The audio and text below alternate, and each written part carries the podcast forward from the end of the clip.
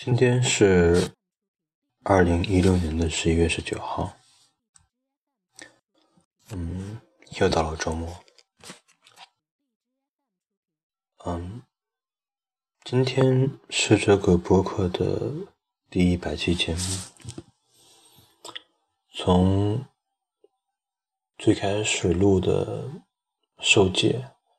到现在，读了。两篇长一点的文章，然后有很多首诗，还有《旅行的艺术》这本书。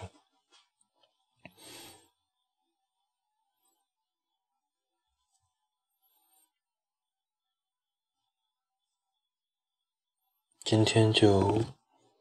索性随便说两句。最开始读的时候，确实是想把一些东西，可能是别人不喜欢看，或者一些没法很好看书的人，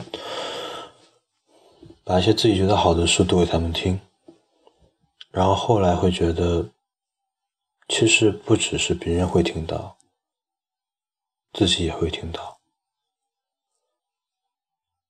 自己在读的时候。那些想法也会觉得很有趣，然后就一起说了出来。到现在算是已经很喜欢这件事情，所以每个礼拜在录的时候，即便是可能很晚或者很累，但是也会觉得因为喜欢。所以会录得很开心，然后想说，其实确实是很简单的事情啊，也不用去要求太多，只要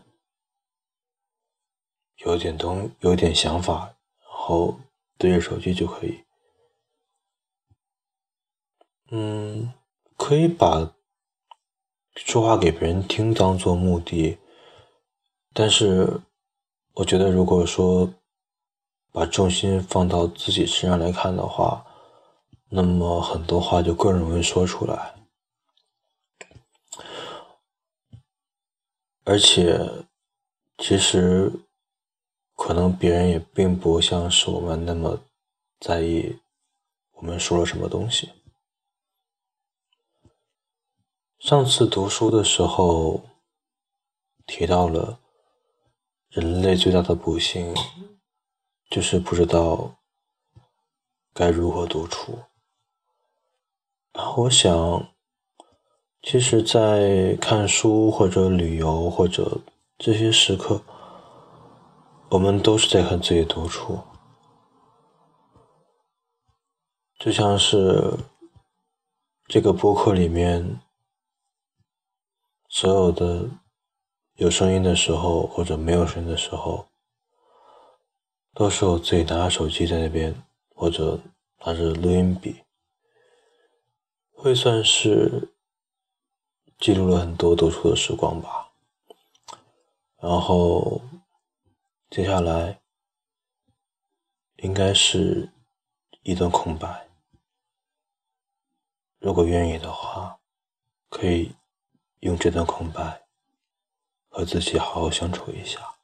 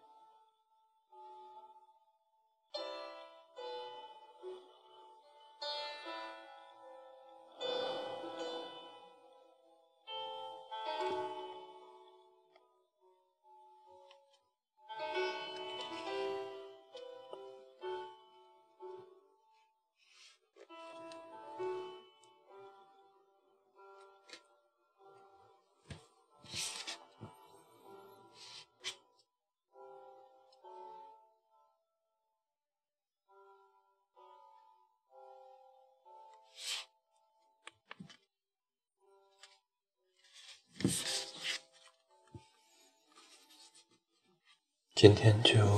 先到这里，